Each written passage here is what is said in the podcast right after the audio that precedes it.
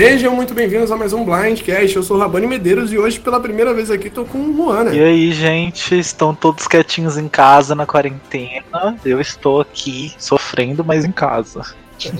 Certíssimo, né? É a primeira vez que a gente grava junto, né, Juan? Até agora você só teve a oportunidade de gravar com o Bonome, né? Sério? Não sei, eu lembrava que eu gravei com você, não gravei com você não. Não, a gente gravou é, episódio que gravou todo mundo junto, mas como dupla acho que é a primeira vez. Né? Pensei que já tinha gravado. a gente já gravou em, em Blindcast mais antigos quando você era apenas um convidado aqui do Blindcast, mas agora o Juan é co-hoster aqui do Blindcast da nossa equipe, Danilo, Bia, Bonome, eu e ele, né? É isso aí. gente, só para deixar claro que a gente veio do futuro aqui, a gente está comentando do futuro. A gente sabe muita coisa que já aconteceu em Survival por devido a problemas que nós tivemos no, no Blindcast, né? Tá todo mundo com. Muito, tá tudo muito complicado nessa quarentena. É, espero que vocês entendam. E a gente vai falar apenas do episódio 7 aqui, sem spoilers. Então a gente, apesar de saber spoilers, saber muita coisa que acontece mais pra frente, a gente vai tentar não falar disso e falar apenas do que aconteceu até o episódio 7, que é o último episódio da, da fase tribal. Tô certo? Isso aí, a gente vai fingir que não sabe de nada e pensar como a gente pensou no dia que a gente assistiu aquele episódio. A contagem de confessionários desse episódio foi o seguinte: foram quatro confessionários pro Yu e pro Tyson, três confessionários pro Adam, dois confessionários para Michelle, Nick, Wendell, Sophie, Sandra, Rob e Ethan, um confessionário para o Ben e para Sarah, para Denise, para Jeremy, para Kim, para Tony e para Pavati, e zero confessionários apenas de Dani, Amber e Natalie na Edge of Extinction. Então todo mundo que tá no jogo teve pelo menos um confessionário, isso é muito bom, né? Sim, essa a edição dessa temporada tá muito boa. É, assim, eu vi muita gente reclamando que que assim, é, a gente não tem tanta construção de alguns personagens. Mas realmente eu tô, eu tô gostando muito da edição dessa temporada. É, eu tô achando absurdo o pessoal comparar com Game Changers, assim, não, não tem cabimento comparar com Game Changers dessa temporada. É, é um desrespeito, sabe? Ah. Assim, eu, eu particularmente tô gostando bastante. Sinto falta de um ou outro participante, mas eu acho que o pessoal tá, tá se doendo, porque a gente teve o último episódio que a gente tem um Sandra e Parvati saindo no mesmo episódio. No anterior, a gente teve o, o Rob saindo, né? Que muita gente gosta do Rob, apesar de muita gente odiar também. Mas eu acho que o pessoal tá se doendo um pouco pelos favoritos saindo, né? Sim, sim, participantes de estimação. Igual tem políticos de estimação, que a pessoa não, não é racional também tem participantes de estimação. Então a pessoa só acha bom se for o participante de estimação dele que fez. Se for o participante de estimação dele que foi eliminado numa, num episódio bom, o episódio pode ser uma droga, a temporada pode ser uma droga. Então, infelizmente, a gente só lamenta, né? É. E com esse episódio veio a, a derrota dos old school, né? Pois é. E que foi uma coincidência, né? Pelo menos o que, o que aparece em. Até um pouco de spoiler né, no próximo episódio, mas é, falando um pouquinho aqui, é, não foi planejado, né? Esse lance de tirar todos os old school, né? Não, e eu nem tinha me tocado disso, só quando no episódio de 8 isso é falado, né? No começo, então assim, é um spoiler, mas não é um spoiler. É, e aí, quando é falado isso, que eu me toquei, que puta. Você faz a conta, né? É, que eu, realmente todos os old school saíram é, antes da merge. Todos. E, e é. todo mundo que saiu. É, e todo mundo que saiu era old school, menos a Natalie. Então foi muito, muito. Tipo, eu até pensei, gente, será que tinha uma pré-ali secreta? uma combinação, mas eu acho que não. Porque... Não, eu acho que mesmo se tivesse uma combinação, não teria dado certo, porque uma né, pessoa porque... outra teria traído. Sim, também porque ia precisar que exatamente certas tribos perdessem a imunidade em certos momentos. Então, assim, foi uma coisa. Seria um controle muito mastermind do jogo, sabe? Pra isso acontecer Sim, certinho é, do jeito é. que foi. Sim. Eu acho que foi mesmo pelo fato de, tipo, querendo ou não, os old school não estão acostumados com esse ritmo de jogo, que a gente tá na era de survival das vantagens, dos ídolos e tudo mais. Eu, e o jogo é muito rápido, o jogo é muito frenético. Então a gente vê pelo próprio o que o Rob tentou fazer no episódio 5, é, eles não estão tão acostumados a esse jogo, sabe? É, e eu acho que também os old school que voltaram, quase todos voltar, eram pessoas com muito alvo, né? Então isso também é. dificultou. Eram poucos old school com pouco alvo. Seria, seria a Amber, mas ela acabou tendo muito alvo por ser mulher do Rob. e a Dani, que não tinha alvo, e ela tem. O Ethan também, talvez. É, o Ethan, é, sim. E ela tentou fazer jogar do jeito New School sem saber fazer e, e se danou, né? É. Mas enfim, pra gente começar nesse episódio, né? A gente começa com a cena da Parvati e da Sandra falando sobre terem sido eliminadas no último episódio, né? E com o, o kit da Sandra. Vamos começar comentando um pouco do, desse lance da Parvati e da Sandra chegando na Ed. E cara, eu achei a dinâmica uma das mais legais de eliminações até agora, porque quando elas chegam parece. Fica aquele clima bem amizade, sabe? Você sentiu isso? Senti, senti, senti que era realmente sim. Uma galera é, que já se conhecia, que tava no rolê, e aí acabou o rolê, então se encontrando ali, sabe? Muito legal. É. É, tipo assim, quando você, quando você joga um Real Life, o Juan acho que já teve essa experiência também, quando você joga um Real Life, aí você vai encontrar o pessoal que foi eliminado também, e eles estão sentados assim no canto porque o jogo ainda tá rolando. Pra quem não sabe, Real Life é, são survivals é, reais que rolam em um dia. Geralmente na Quinta da Boa Vista, aqui no Rio de Janeiro, ou em alguns lugares de alguns parques de São Paulo. É, já teve em outras cidades também. E aí. Tem, outros países também, a Andrew, a Andrew jogou, a, a Andrea. A Andrew. É. é. não, eu tô falando mais por aqui no Brasil. Eu, os que eu participei foram todos é, na, nossos, na, Quinta sim. da Boa Vista ou no, no MAN, aqui no Rio de Janeiro, que eu sou carioca. Você chegou a participar de algum? Sim, né? Survivor, não. Não? Sério? Sério. É, recomendo muito. É, e aí você foi eliminado de um Real Life, aí tá todo mundo que foi eliminado e quem tá assistindo, quem tá ajudando, sentado num canto assim. Você chega para conversar com as pessoas, as pessoas estão lá para falar do jogo junto com você. Caramba, fulano tá jogando muito e tudo mais. Então eu senti realmente essa vibe, sabe? Principalmente quando a Sandra chegou, depois daquele blind lindo da Denise. E e ela fala, é, peguem a Denise pra mim, por favor, na hora que ela tá saindo. Muito bom, cara. Foi, foi muito bom. E mostra que são assim, são jogadores já veteranos que que respeitam o gameplay, sabe? Que sabem levar muito mais o jogo pelo jogo do que pelo visual. Muito legal isso. É, eu amei também. E sobre o kit da Sandra, eu vi, vi muita gente criticando, né? Eu, sinceramente, eu cheguei até a falar sobre isso no, no, no, no, podcast do futuro, né? Aqui, no caso, nem vai ter ido pro ar, no caso. Eu cheguei a falar sobre isso no episódio 8, porque eu não sabia que eu ia gravar isso aqui também, a gente tá gravando depois. É. Que assim. Eu queria muito ver a Sandra ser júri, porque ela nunca foi júri na história de Survivor. Em quatro participações, ela ganhou duas e foi pré-merge em uma. É. Então, seria a primeira vez que a gente veria a Sandra como júri, apesar de pré-merge também, como júri. Você sentiu falta disso? E o que você achou sobre o kit da Sandra? Você é positivo ou negativo com relação a isso? Olha, eu sim, gostaria dela como júri, até porque na temporada passada os comentários que ela fazia assistindo CTs eram interessantes, então acho que ela ia ser um júri que que ia ter coisas legais a acrescentar e eu queria ver isso. Mas eu não achei ruim o kit dela, eu achei que fez sentido tudo que ela falou é, ela realmente não ia ter chance de voltar, porque ela era muito fraca nos desafios, ela não ia conseguir voltar, todo mundo sabe disso, ela sabia disso. E tipo, ela ali falou assim: gente, meu ciclo aqui encerrou, sabe? Eu joguei duas, ganhei duas vezes, joguei quatro, é, participei dessa temporada que era só de winner, então assim, meu ciclo se encerrou, eu respeito o jogo, eu respeito isso tudo. E eu quero que acabe aqui. Não tem por que eu ficar sofrendo aqui um monte se eu não tenho chance de voltar e se eu, se eu sinto que, o, que eu, tudo que eu tinha que fazer eu já fiz, sabe? E eu achei que ela tá certa. Ela não ia ter chance de voltar e ela. Cara, ela fez tudo que ela tinha que fazer. Ela saiu, saiu, mas ela saiu jogando, sabe? Tentando, arriscando fazer uma jogada ousada. Saiu de, tomando uma jogada muito forte, muito bem feita. Então, assim, ela não tem nada do que se envergonhar e, cara, pra que, que ela vai passar ficar sofrendo ali se não tem chance de nada? Sabe? Eu acho que se ela sentia que o trabalho dela tava cumprido, ela tinha que sair mesmo. Pena pra nós, mas assim, pra ela, acho que ela fez o certo. É, não, concordo totalmente. Amei o blind dela, assim. Eu mesmo que comentei o episódio passado, falei que, tipo assim, é muito fácil a gente julgar que o move da Sandra foi ruim pelo, pela, pelo resultado, sabe?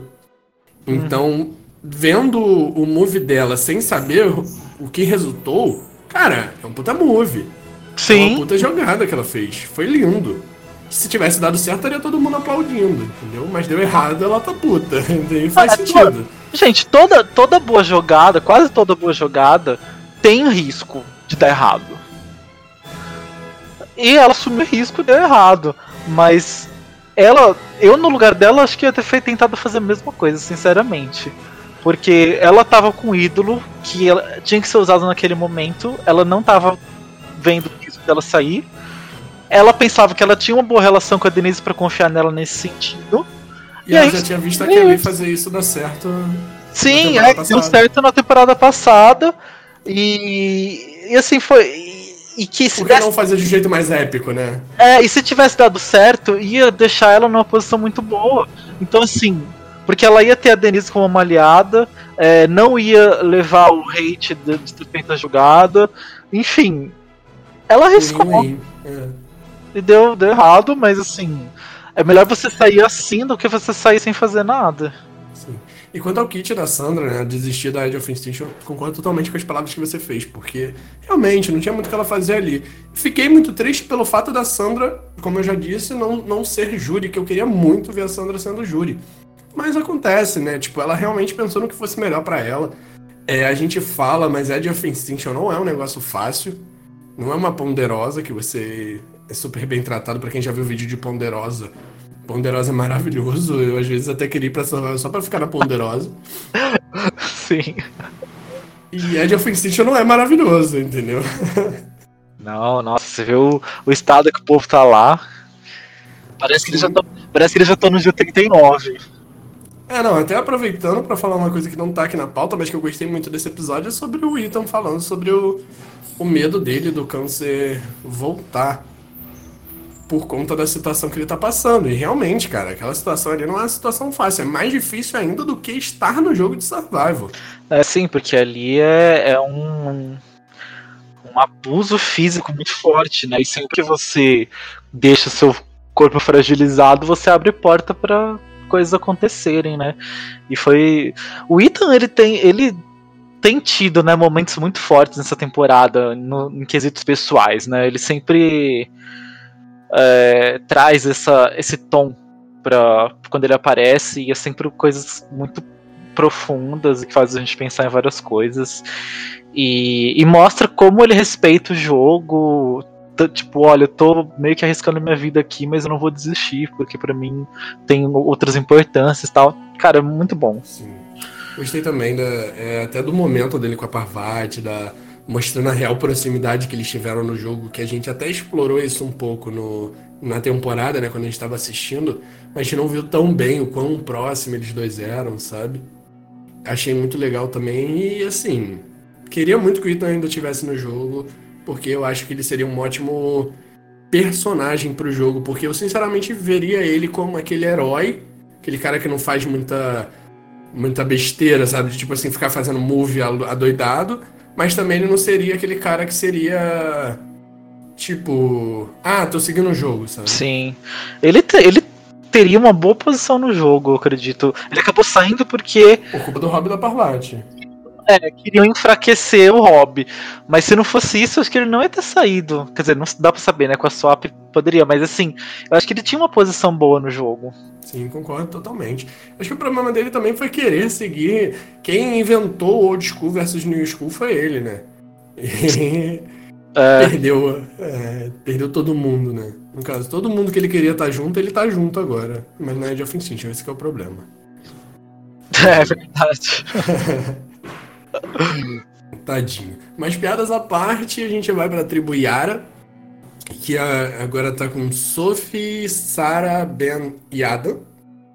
A tribo verde, né? Pra quem não sabe os nomes das tribos é comum o pessoal não lembrar. Eu só lembro mesmo porque eu faço blindcast e pesquiso. É, e a gente começa com a paranoia do ídolo, né?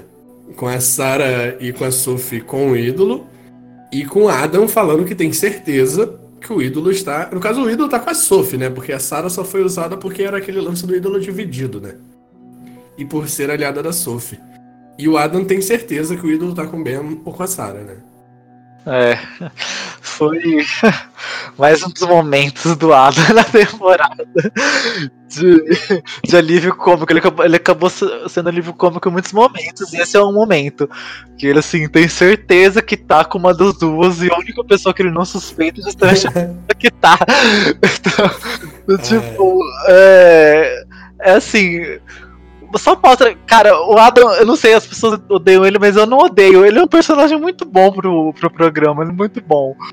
Porque, ele sente que alguém tá com o ídolo. Então nisso ele tá certo. Realmente alguém tá com o ídolo, só que ele aceita justamente a pessoa que está com o ídolo. Então, assim, ele acerta por um lado, mas erra totalmente por outro.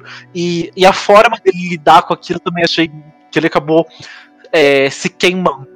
Então, se a tribo verde perdesse, com certeza ele ia ser eliminado, sabe? Então, mais um momento que ele fez cagada e teve sorte. É. Eu acho que o problema do Lando é não saber o momento de, dele ficar quieto, sabe? De dele aquietar. Ele, é. ele não tem perfil de, de alfa meio, né? Pelo contrário, ele é uma das pessoas que menos tem esse perfil nessa temporada.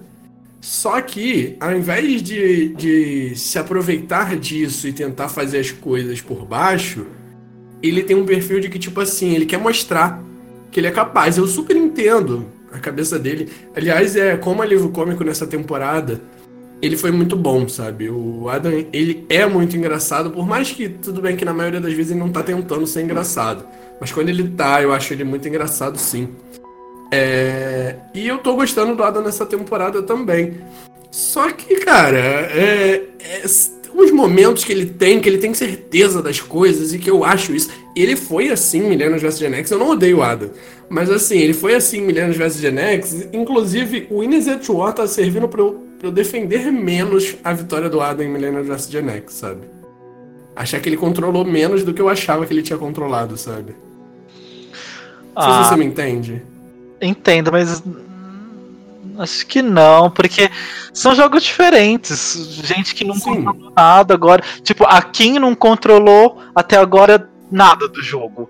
E na temporada dela controlou o jogo inteiro. Então, assim. Isso não quer dizer que ela foi, é menos capaz ou não. Aqui são circunstâncias diferentes. Sim, entendi. Né? Às vezes a gente, a, a gente mesmo que joga jogos, tem jogo que você consegue controlar, tem jogo que você não que dá tudo errado. Enfim. É, eu acho que o Adam foi muito bom na temporada dele. Eu acho que ele é muito subestimado, injustamente. Não entendo por que, que as pessoas enaltecem tanto a Hannah e desmerecem tanto o Adam, sendo que para mim foi claro que ele que controlou a maior parte da temporada e foi que se arriscou mais. Enfim, fez jogadas erradas, fez, mas ele consertou, enfim, ele ganhou. E ele ganhou merecidamente. Ele não ganhou por causa do negócio da mãe dele, ele já ia ganhar de qualquer jeito. Quando tanto que quando tava no F4, ia sair ou ele ou o. Ai, como é que chama? O careca lá? David. É, ia sair ou ele ou o David, porque todo mundo sabia que ia ser um dos dois que ia ganhar, porque foram os dois que controlaram a temporada toda. E, os dois e o Zeke foram as três pessoas que mais jogaram na temporada, que mais controlaram a temporada. Então, assim, todo mundo sabia que ele ia ganhar. Ele ia ganhar de qualquer jeito. Então, assim, só porque ele falou, o povo fala, ah, ele ganhou porque os outros tiveram dó. Não foi, ele ia ganhar de qualquer jeito, entendeu? E, e assim, por mais que nessa temporada não tenha dado certo a maior parte das coisas que ele fez, outras deram. A eliminação da Natalie, eu ponho na conta dele. Que era pra ser. Ele ia ser eliminado, ele foi lá, ele agiu e virou o jogo e fez a Natalie ser eliminada. E tava numa posição confortável. Então, assim, ele é bom jogador. Só que ele é um jogador insável. Ele faz. Não, eu acho que ele, ele, precisa tanto. Eu entendo porque ele é assim, sabe? Ele precisa tanto da. da. Como é que é? Como é que se fala? Que todo mundo confirme para ele que ele é bom, sabe? Sei. Que eu acho que ele chega num ponto em que ele quer tomar uns alvos desnecessários. E eu entendo porque ele funciona assim, porque provavelmente na vida dele ele teve dificuldade de, de, de ser reconhecido. Essa, essa é a palavra, reconhecimento. Ele quer tanto reconhecimento do jogo dele, talvez ele tenha ouvido muita coisa por conta de Millennium vs Max, justamente por conta dessa discussão que a gente está tendo aqui. Falar que ele ganhou só por causa da, do discurso da mãe dele, e eu, eu, entendo realmente que não foi por causa do discurso da mãe dele que ele ganhou. É, mas ele deve ter ouvido tanto isso que ele voltou querendo se provar mais ainda, sabe? ainda mais no meio de tanta gente boa, ele quer se provar a todo momento. É, e a gente sabe que isso é uma coisa que afeta, porque a Michelle foi outra pessoa que teve uma vitória contestada, e a, e a contestação da vitória dela, para mim, é justa, porque a Aubrey com certeza merecia ganhar. Sim, mereço aqui, eu preciso mostrar que eu mereço e tal. Então, isso acho que é uma coisa que todo mundo que ganhou de uma forma um pouco controversa, acho que todos eles ficam com isso na cabeça, sabe? Que precisa se provar e tal. Falando disso, a gente tem o, nessa tribo também o Ben, né? E a gente vê bastante nesse episódio a relação entre os dois, o Adam e o Ben. O Ben que, que na minha opinião, pelo menos, está se mostrando muito melhor nessa temporada. Tô engolindo minha língua de, de falar que o Ben não merecia estar nessa temporada. Eu continuo falando que o Ben não merecia ganhar Heroes vs. Heroes vs. Hustlers. Isso aí eu concordo, mas que o Ben não merecia estar nessa temporada, eu tô pagando um pouco minha língua. Eu confesso, tô gostando do Ben nessa temporada. É, o Ben não é mau jogador. Ele jogou bem, né? Heroes é, versus Heroes versus Hustlers. É, ele jogou bem. O problema é que a forma como foi feito né, no fim do jogo, ninguém gostou. Foi claro que teve uma manipulação ali e ficou e acabou queimando ele, mas ele jogou bem até certo ponto. Ele foi um jogador muito bom, então assim, e eu nunca duvidei que ele fosse um bom jogador, eu só não gosto do que ele representa. De como ele chegou uma... ali, né? É feio ver. É, sim. Sim. É maneiro, tipo, ele é um bom jogador e tá se mostrando essa temporada. Eu confesso que, tipo assim, eu tive um ranço dele em Heroes vs Heroes vs Hustlers, porque eu não gostava do posicionamento dele como minoria, sabe? Eu, aquele show que ele fazia no, no CT, eu não gostava. Sabe? Eu acho que ele é um jogador que ele quer se mostrar a todo momento, sabe? Se amostrar. E eu não acho isso legal. Tipo, acho que só trouxe mais alvo para ele e tudo mais. Mas nessa temporada ele tá mostrando um outro perfil, apesar de estar tá tendo um erro ou outro ali, como o lance do Rob. Mas eu, eu acho que ele tá se mostrando diferente. E quanto à relação dele com o Adam, eu tô achando muito interessante, porque desde o primeiro episódio a gente vê essa relação, sabe?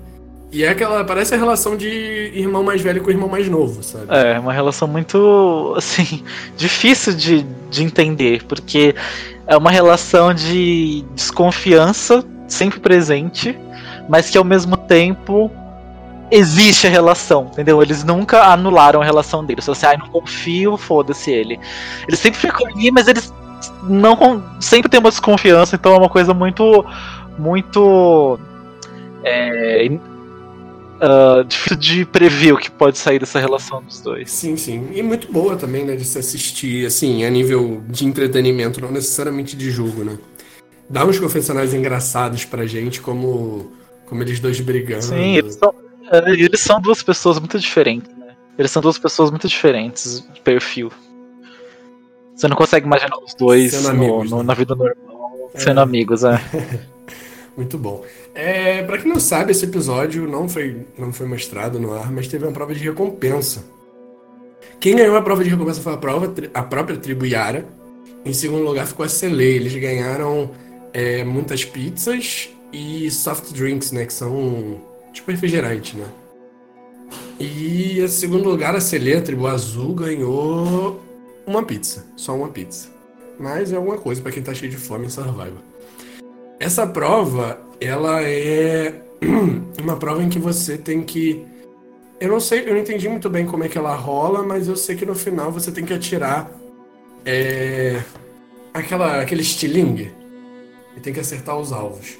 Essa prova rolou em Korong e Heroes vs. Heroes vs. Hustlers. Quem lembrar se teve essa prova aí nessas duas temporadas, eu não lembro muito bem como é que ela é, pelo que eu pesquisei aqui. Mas mais importante que isso, a gente teve a prova de imunidade que foi a, a Dishuala. Dishuala. Que foi uma prova que apareceu pela quarta vez em Survival. Aconteceu um ano World, Was Apart, David vs Goliath. Inclusive fala na, na prova que o Nick já perdeu essa prova com os, os Davids, né? Que é aquela prova que você tem que. É, você tem que carregar um um pedaço de madeira com água no meio e levar água até o final. Inclusive a Yara teve uma ótima estratégia né, para essa prova. Que é de, a de fazer a prova com calma e chegar no final e numa só eles conseguirem. Muito arriscado também, né? Mas boa estratégia. Foi arriscado, mas é, eles ganharam por causa disso. É, ganharam com folga, né? Aham. Uhum. E foi, e foi muito. Foi esperto, porque eles não tinham ninguém extremamente forte, né, para fazer várias várias viagens na tribo deles. Não tinha um homem fortão que nem nas outras tinham. Então, fazer várias viagens para viagens para eles ia ser né? é, bem mais mais lento do que o que foi para as outras equipes. Eles provavelmente ficariam em último. Pelo menos nessa parte, né? Talvez no puzzle não, mas. É, porque em puzzle, muito pelo contrário, a gente tem Sophie, né? É. E quando a gente vai pro puzzle, a gente tem uma briga da Dakal com a Celê. Que por muito pouco a Dakal ganha. É, a, a Dakal ganhou porque o Wendell foi escrotíssimo. Não, mas assim, eu entendi. Eu, eu vou falar muito mal do Wendell né, é, nesse episódio aqui lá pro final. mas aí, nesse momento eu vou defender o Wendell. Eu entendi por que, que ele fez aquilo, porque não sei se vocês lembram, mas em Ghost Island ele perde uma prova porque ele não chamou a atenção do Jeff. Se você lembra. Tá ele e a Laurel fazendo a prova, é um puzzle, e aí ele termina primeiro e ergue os braços. Só que o Jeff não vê. E aí a Laurel termina, grita pro Jeff, o Jeff vê e, e a Laurel ganha a prova. E aí o Wendell fala, pô, mas eu terminei primeiro. E aí o, o Jeff vai lá e fala, ué, mas você tem que chamar a minha atenção. Então talvez por isso que o Wendell tava fazendo aquele trash talk, sabe? Tipo, pra chamar a atenção do Jeff para ter certeza que, que ele ia olhar o puzzle dele, sabe? Ah, mas eu achei. Ele falou muito antes, ele tinha que chamar a atenção quando tivesse. Terminando. Na última peça. Não, e ele atrapalhou, ele atrapalhou. Porque eles estavam eles estavam na frente, ele começou a falar, uma falação, atrapalhou. E eles perderam por um segundo. E foi esse um segundo da, dessa falação Sim. dele. Então, ele foi ocupado da derrota. Se eu tivesse na tribo dele, eu ia ficar putaço. Nossa. Meu Deus, porque eu odeio perder. E. Putz, nossa, eu ia ficar muito bravo. O pessoal da tribo dele foi muito de boa, porque. Caralho. Porque foi por um segundo que eles perderam, sabe? Não foi assim, por, por muito, foi por um foi segundo. encaixaram a peça mais então, rápido, né? A da Cal. É, eles, foi assim, foi um segundo, literalmente. Então, esse negócio que ele fez foi determinante pra derrota. Então a culpa foi dele sim. É. Mas a gente vai falar mal, bastante mal do Wendell nesse episódio, vocês podem ficar tranquilos. Mas vamos falar um pouquinho da, da Dakal pra gente partir e, e destrinchar essa Celê. É, a gente começa, né, volta lá no início do episódio com aquela toda, toda aquela cena fofa do Tony correndo e é, mostrando como o clima tá bom, né, naquela tribo, mesmo depois de ter acontecido um puta blind, né? O que é maneiro dessa temporada que a gente até comentou sobre a Age of Extinction, mas dentro do jogo a gente vê que também tá todo mundo de boa, sabe? Sim, todo mundo reconheceu que foi uma boa jogada, todo mundo sabia que a Sandra era uma ameaça no futuro, então ninguém meio que achou ruim, todo mundo achou ótimo. A Denise tirou a Sandra, fica com o alvo pra ela e boa. Isso foi, isso foi e... ruim mais pro Tony, né, no caso. Que tava muito próximo da Sandra. É, o, Tony acabou. É, o Tony acabou ficando numa situação pior. Porque a Kim tava mais próxima do. Do Jeremy da, da Denise, então se eles fossem por um CT, provavelmente o Tony ia ser eliminado. Porque a Kim não confiava muito no, na tribo vermelha, né? Porque ela era bottom lá. E e não ia empatar, né? É, ninguém. Ela não ia empatar, então eu acho que ele ia sair. Então. É, mas eles todos estavam querendo deixar em aberto, porque aquela configuração desses quatro era uma configuração boa para ir para merge. Então, era uma aliança boa ali, que tinham pessoas de maneira equilibrada. Tinha pessoas com mais alto, pessoas com menos, mas todo, todos os jogadores estratégicos poderiam se colocar bem, enfim, era uma aliança interessante que eu, se estivesse no lugar deles, também ia firmar ali. Não, principalmente pelo que o Tony falou, né, que, que ele tá feliz com o alvo que a Denise tomou com essa jogada. Assim, eu acho que desses quatro, o Winner, não vou nem falar um pior ou melhor, porque eu acho que não cabe a nós fazer esse julgamento de valor, mas é o que é, seria menos valorizado ali no Amerge, o que teria menos alvo ali no Amerge seria a Denise, obviamente. Mas com essa jogada agora no, no currículo dela, né, no resumê dela, ela chega com quase a mesma quantidade de alvo, até mais, né, por ter feito uma jogada naquela temporada, junto com aqueles três ali que são três monstros, né, três lendas da história de Survival. Sim, é verdade. Fica um alvo equiparado dos quatro. Sim, eu não sei quem ferrou mais, quem ferrou menos, isso vai depender muito do decorrer do jogo, né, mas aproxima. aproxima. Bota ela em outro patamar, sabe? Ela sobe uma escada. Sim. O próprio Jeff fala isso no, no CT, né? Fala assim, bem-vindo ao hall dos, dos jogadores é, de nível alto. é. E o Jeremy deixa claro que mesmo com a jogada da Denise, ele ainda acha que quem tem mais alvo ali naquela tribo é o Tony, que eu acho que é o que configura. A gente não chega a ver o CT dessa tribo, né? Já que no próximo episódio é a Merge, mas que configura que provavelmente se essa tribo tivesse ido pro CT, o Tony teria saído, né? Sim, eu também Como acho. você falou. Uhum. É mais alguma coisa dessa tribo? Aqui, Ah, acho que você já não. comentou, né? Uhum. Tá todo mundo muito bem é, consagrado na merge aí, né? E aí a gente vai pra descobrir quem são os três últimos membros dessa merge. E todo mundo já esperava que a merge seria no final desse episódio. A gente tá falando que vai ser merge no próximo episódio porque aparece no next time desse episódio, né? E quem vão ser os outros três, né? Aí- o episódio vai se desenrolando, a gente já percebe que Michelle e Nick estão tranquilos. E que a discussão é se quem deve sair o Yu ou o Endel. A gente já começa com um, um confessionário do Yu falando sobre o trash talk do Endel, né? Que nós mesmos comentamos aqui na hora da prova. O Nick também tá bravo com o Endel. E tá todo mundo bravo com o Endel. E, e, pelo visto o Endel vai sair e eu tava amando, né? É, essa, essa tribo, nossa senhora. Primeiro, no começo do episódio, né, mostrou um pouco da relação do Wendell com a, com a Michelle, em que ele foi extremamente escroto. Que ele. tipo, que eles estavam tendo uma conversa. Tipo, que mostra assim. Eu não sei. Eu não sei até que ponto é machismo ou até que ponto é o fato deles serem ex-namorados, sei lá, peguetes, enfim. Porque ele ouviu a mesma coisa do Yu e teve uma reação. E ele ouviu a mesma coisa da Michelle e teve outra totalmente diferente, sabe? Com, com o Yu ele ouviu e ah, tá, beleza.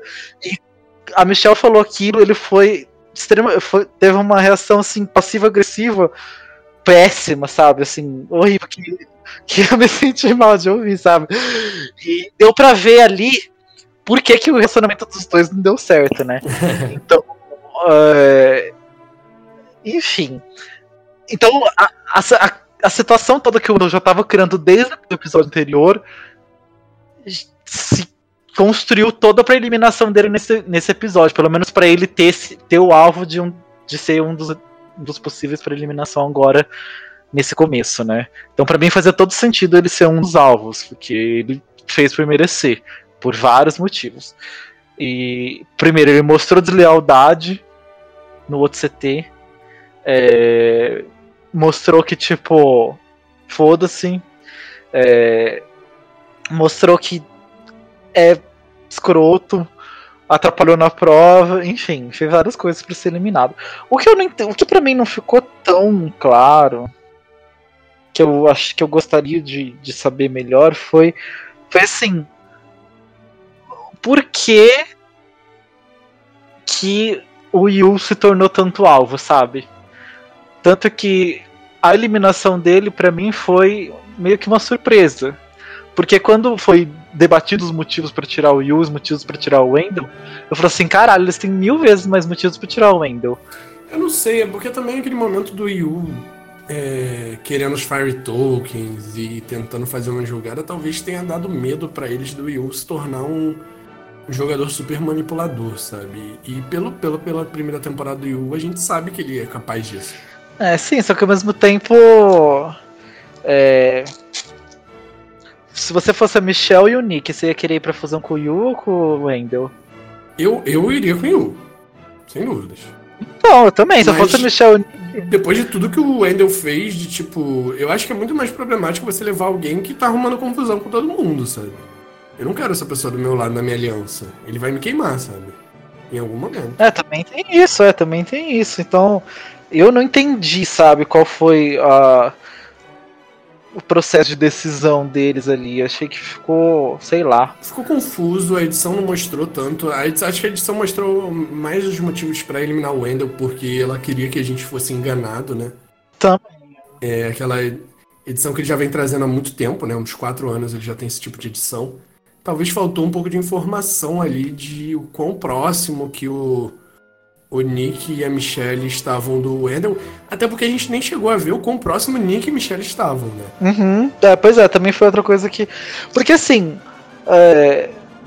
Do, de repente, a Michelle virou opção de todo mundo, sendo que no episódio anterior ia ser ela ou a Parvati. Não, eu achei que ela ia sair nesse episódio depois de, tipo, de terem deixado de tirar o Wendell.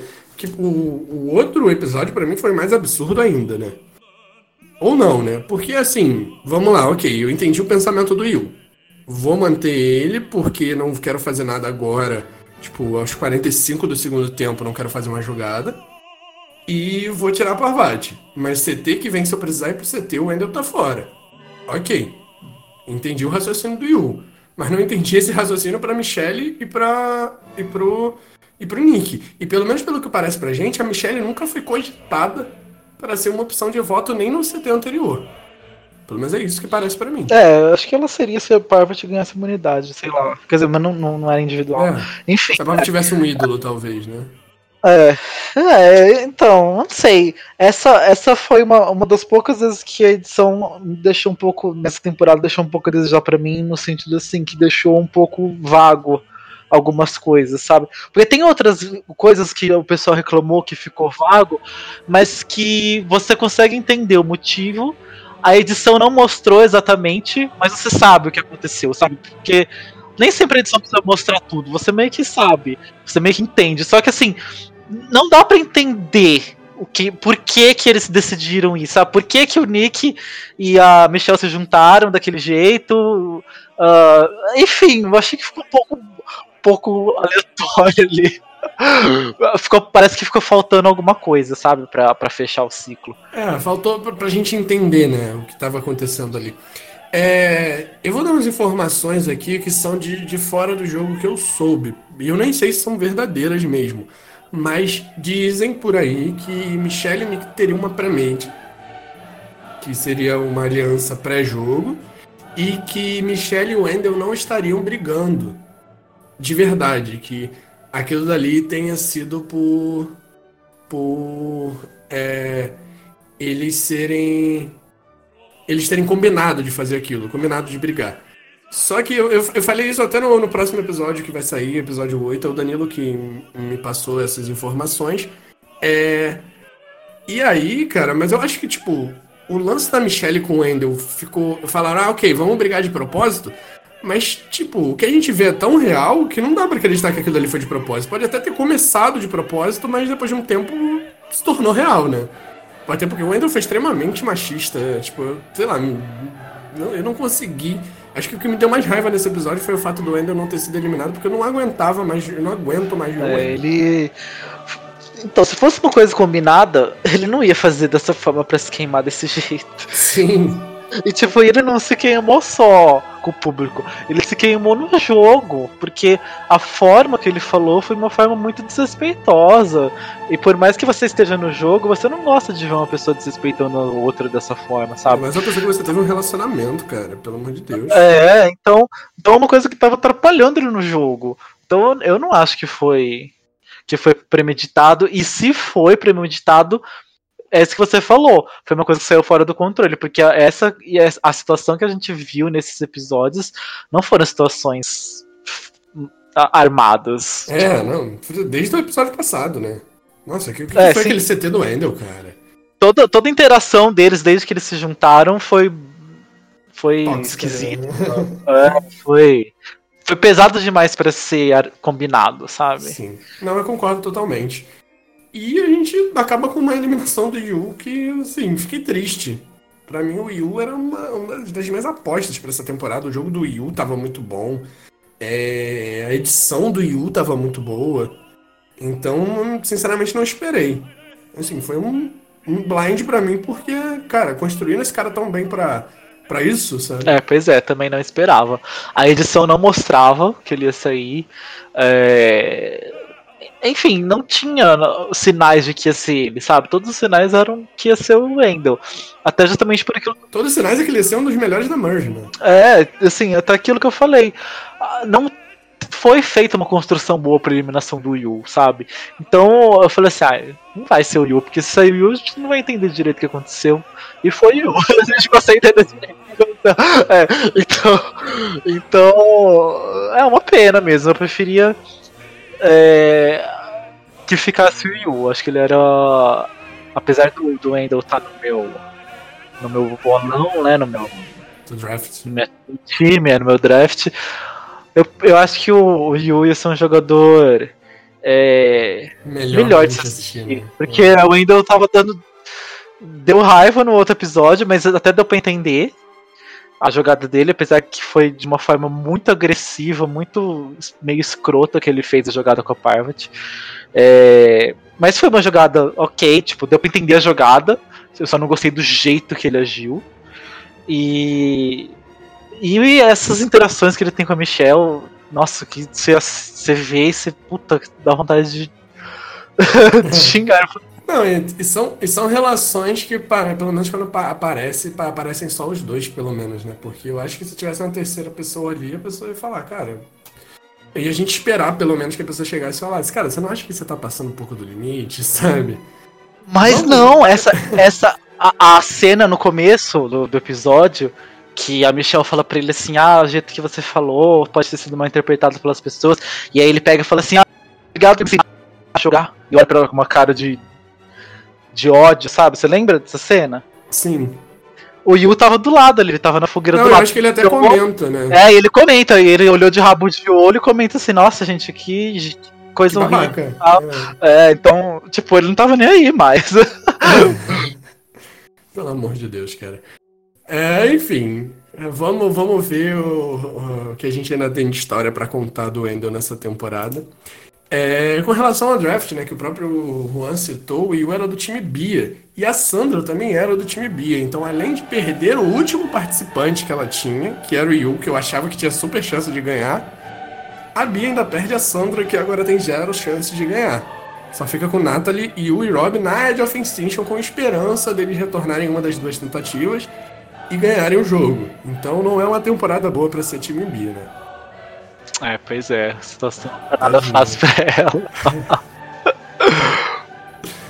ai, ai, tadinha. Mas é uma temporada boa pra ser Team Rabone, né? Porque eu, eu sigo com Sarah, Denise, Nick e Jerry, meus quatro participantes. O Juan tá bem atrás de mim ali com Kim, Wendell e Ada. E buscando, caçando a gente ali tá o Bonome e Danilo. O Bonome tem Tony e Ben. E Danilo tem Sophie e Michelle. Dois times completamente diferentes, né? É, tá bem imprevisível. Mas com Edge of, of Extinction dá pra descartar ninguém, né? Só a Sandra mesmo, então. Não, é, alguém, alguém no próximo episódio, né? Que a gente já vai ter o retorno da Edge of Extinction, o primeiro retorno. Alguém vai subir um aí. Então pode ser que a Bia volte a ter um, você volte a ter os quatro, Bonome e o Danilo voltem a ter três. O único que não tem chance de voltar da Edge mesmo sou eu, né? Não dá pra ter cinco, né? É. Ah, falta a gente falar um negócio. Fala comigo. É, faltou a gente falar da Edge of Extinction, da caça da, das faritoncas que teve. Verdade, verdade. Não tava aqui na pauta, mas foi muito bom também. Inclusive foi o que deu nome a esse episódio, né? É, We Are in the Majors, né? Que foi a, a, quando o Rob falou que. É porque é, eu, pouca gente vai entender aquela, aquela, aquele trocadilho que o Rob faz, mas é porque ele conseguiu três dos quatro tokens, né? É isso, né?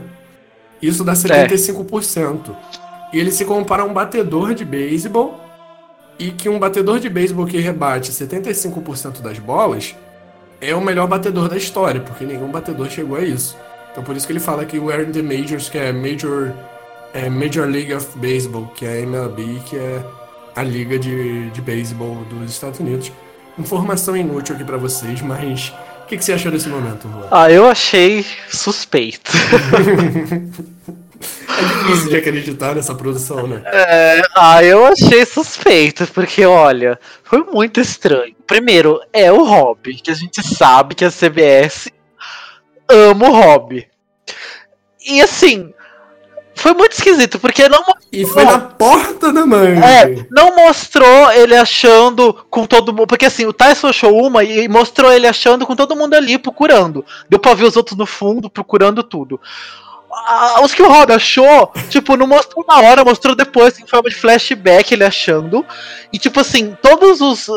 Se vocês quiserem voltar pra olhar, porque eu fiz questão de voltar pra olhar, porque eu pego no pé do Rob mesmo com isso, porque eu acho que ele é favorecido sim. É, todas as cenas que mostraram ele achando, em nenhuma das cenas tinha alguém perto. Então eu acho que, tipo assim.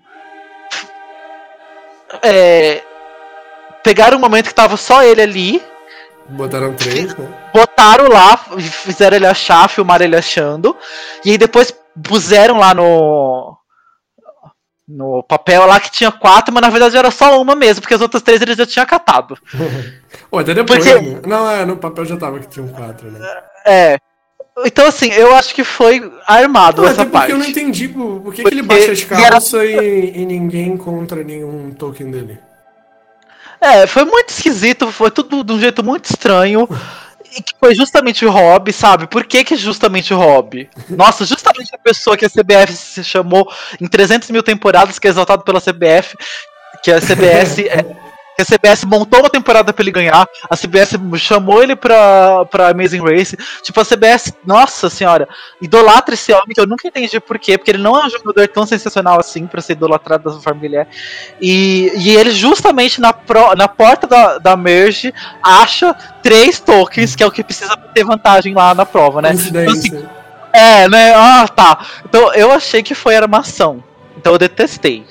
Detestei. Porque pra mim ali, o cheiro ah, de armação foi, nossa senhora. Teve cheiro, teve cara e teve. Qual que é outra, outro sentido? E teve som de armação. Então, gostei, eu achei péssimo. Eu, eu, tendo a, eu tendo a acreditar na, na produção de Survivor, que eles realmente são imparciais. Então, assim, eu tentei muito não acreditar nisso, mas assim, é o que você falou, são muitos fatores que nos levam a, a desconfiar, sabe? É, é o Rob, é. A gente não vê ele achando com outras pessoas, é. É muita. é, Depois ele tira as calças e não tá com os tokens. Então, tipo assim, como? Onde que ele escondeu? Até pensei que ele tinha escondido no boné, mas não, ele tira o boné também. Aí eu falo, meu Deus, cara, tipo. Não, e, cara, e, e, tipo assim, eles estão num lugar pequeno, eles estão em quantas pessoas ali? Um monte de gente. E São. ele tem tempo de achar. Ele tem tempo de achar três moedas e ninguém mais achar. São oito pessoas. Aquele- São oito Gente, oito pessoas procurando pessoas. no Sete espaço sem pequeno. Sete sem a Sandra, é verdade. É. Então, sete pessoas procurando no espaço pequeno. São sete pessoas experientes que sabem procurar as coisas no jogo. Uhum. E tipo assim, ele teve esse tempo todo de achar três coisas que nenhum deles achou. Tipo, ele não tá jogando com um monte de retardado mental que nem ele jogou na temporada que ele ganhou. Ele tá ali com um monte de gente que sabe achar. E, e ele não é um cara, nossa, com um físico incrível que ele foi correndo tão rápido e ele achou. Tipo.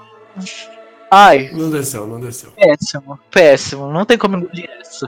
Eu também não gosto de ficar duvidando, mas assim, tem certas coisas que não tem como ignorar. Que a CBS favorece pro hobby é que óbvio pra Não, mim. é, isso é que eu sou a pessoa, eu sou a pessoa que, assim, é, prefiro acreditar que a CBS não roubou pro Ben Heroes vs Villains vs Hustlers. Heroes HHH só foi injusto porque eles meteram aquela twist sem avisar ninguém.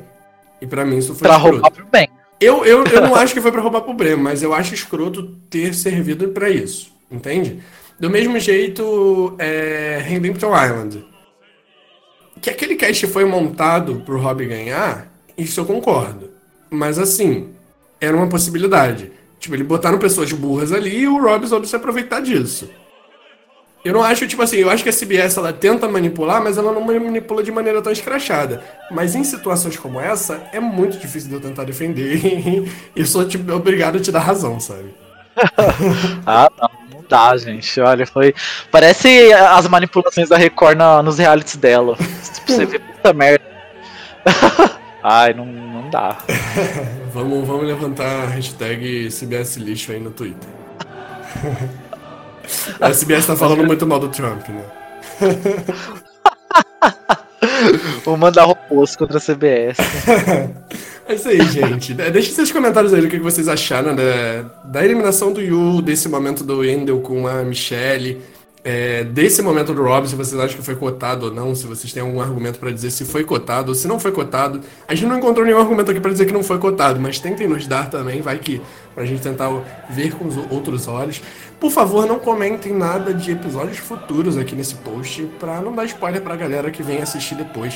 Tem gente que espera a legenda para sair, às vezes quer ouvir o Blindcast, então tentem não dar spoiler da parte da frente, mas deixem os comentários de vocês que a gente gosta muito.